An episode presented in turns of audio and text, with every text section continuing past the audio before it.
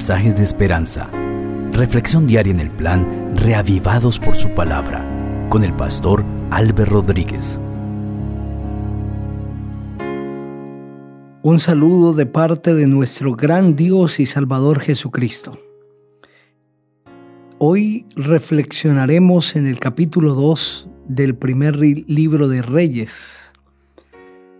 Pero antes de leer la palabra del Señor, como costumbre, vamos a orar, vamos a pedir que Él nos dirija. Querido Padre Celestial, te alabamos y te damos gloria, porque solamente tú lo mereces. Al leer tu palabra, queremos pedirte que nos hables a través de ella que el Espíritu Santo pueda hacernos entender el texto bíblico de tal manera que al leer cada versículo podamos extraer lecciones para nuestra vida y entender el propósito por el cual tú dejaste esta historia que vamos a leer. En Cristo Jesús, amén. La palabra del Señor dice así, en los últimos momentos de su vida, el rey David le recomendó a Salomón su hijo, Estoy por recorrer la senda de todos los mortales. Ánimo y pórtate como todo un hombre. Cumple los mandamientos del Señor tu Dios y no te apartes de sus caminos. Sigue sus enseñanzas y cumple con sus leyes y preceptos, tal como están escritos en la ley de Moisés. Así prosperarás en todo lo que hagas y en todo lo que emprendas. Si lo haces, el Señor confirmará la promesa que me hizo cuando dijo, si tus hijos caminan por mis sendas y se comportan ante mí con veracidad y con todo su corazón y con toda su alma, jamás te faltará un sucesor en el trono de Israel.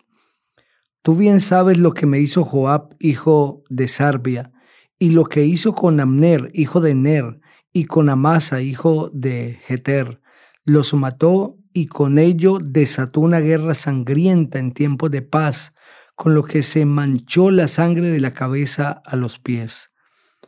Toma esto en cuenta y haz lo que creas conveniente, pero no le permitas llegar a viejo y morir en paz. Trata con bondad a los descendientes de Barzilai el Galadita, Quiero que lo sientes a tu mesa porque ellos me ayudaron cuando yo estaba huyendo de tu hermano Absalón. Y en cuanto a Simei, hijo de Gera, el benjaminita de Bejurín, aunque me lanzó una terrible maldición cuando yo iba rumbo a Mahanaim, también fue al Jordán a recibirme. Ahí le prometí delante del Señor que mi espada no lo mataría. Pero ahora Él está en tus manos y tú sabrás lo que debes hacer aunque ya está viejo, haz que baje el sepulcro bañado en su propia sangre. Y David cayó en el sueño eterno como sus padres y fue sepultado en su ciudad. Cuarenta años reinó en Israel, de los cuales siete años reinó en Hebrón y treinta y tres años en Jerusalén. Salomón ocupó entonces el trono de David su padre, y su reino se consolidó. Un día, Adonías, hijo de Hagit, fue a visitar a Besabel, la madre de Salomón, y ella le preguntó, ¿vienes en son de paz? Y Adonías respondió que sí. Y añadió, quiero hacerte una petición. Betsabé le pidió que hablara.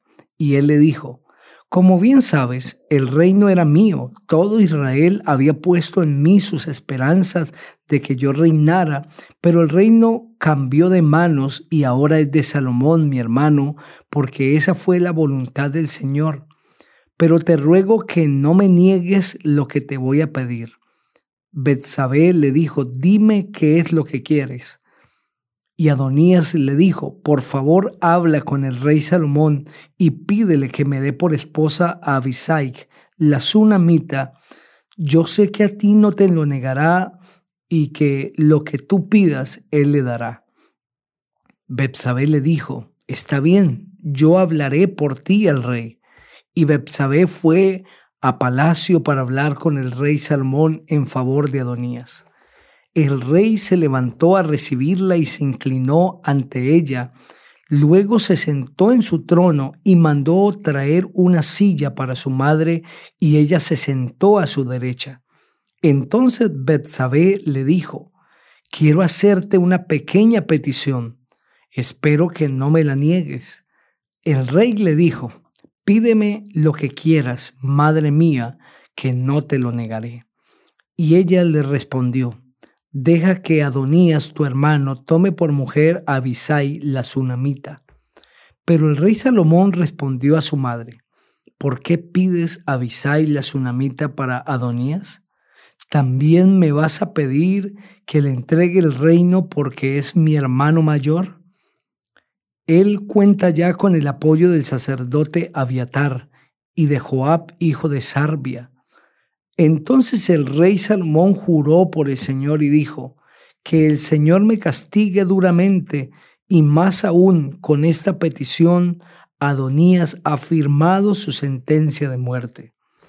Juro por el Señor que me ha puesto y me ha confirmado en el trono de David mi padre, y que ha establecido mi dinastía como lo había prometido que hoy mismo Adonías morirá.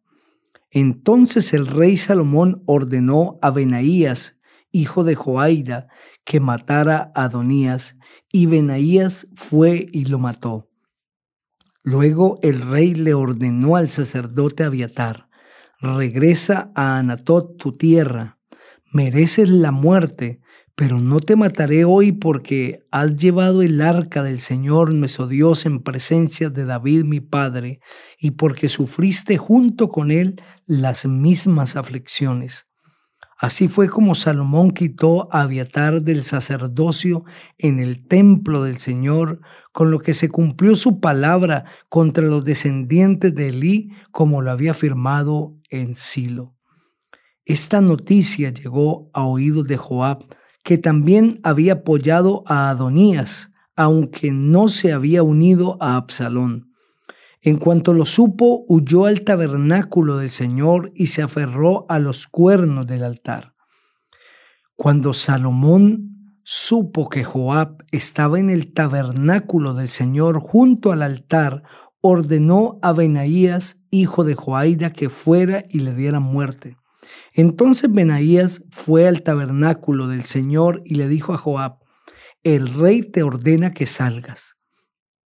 Pero Joab respondió, de ninguna manera, prefiero morir aquí. Benaías regresó a palacio y le contó al rey lo que había dicho Joab. Entonces el rey dijo, pues cumple sus deseos, mátalo y entiérralo y borra así la sangre que Joab derramó injustamente y que nos manchó a mi padre y a mí. El Señor le hará pagar con su propia sangre, porque asesinó a dos hombres más justos y honrados que él, los mató a filo de espada y sin que mi padre David lo supiera.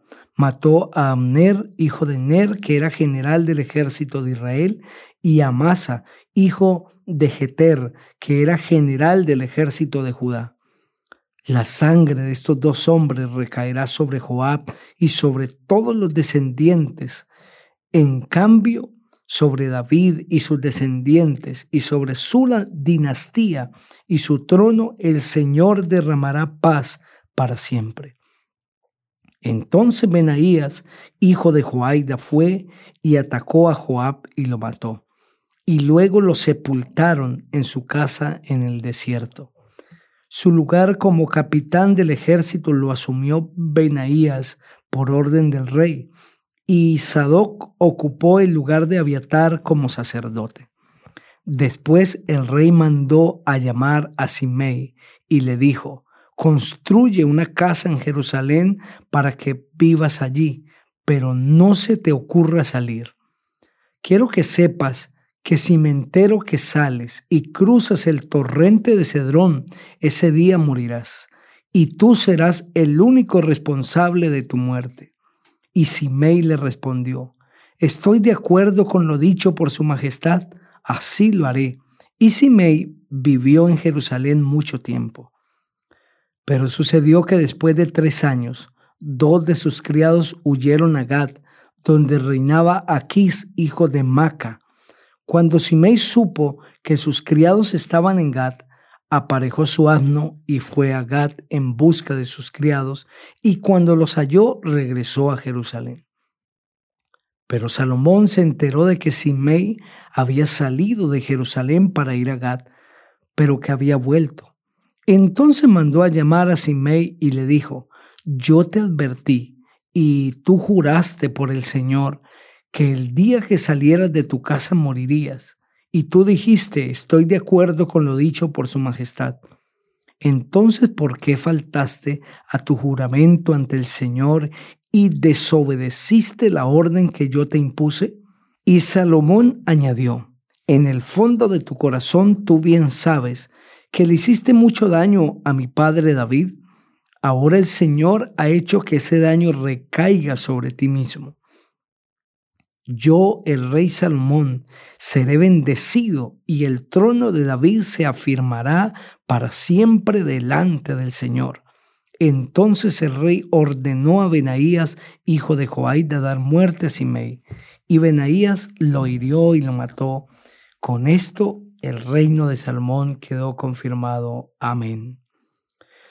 Ese capítulo envuelto en sangre, empañado en sangre, no solamente describe estos actos de muerte, sino la justicia misma que cae sobre cada persona con el paso del tiempo y cómo Salomón inicia su reino, un reino que hasta ese momento había sido azotado por la violencia, tanto externa, los ataques de las demás naciones, como interna, porque la casa de David se había dividido y el reino de David también se había dividido y habían personas que hacían cosas incorrectas de manera secreta, de manera agazapada.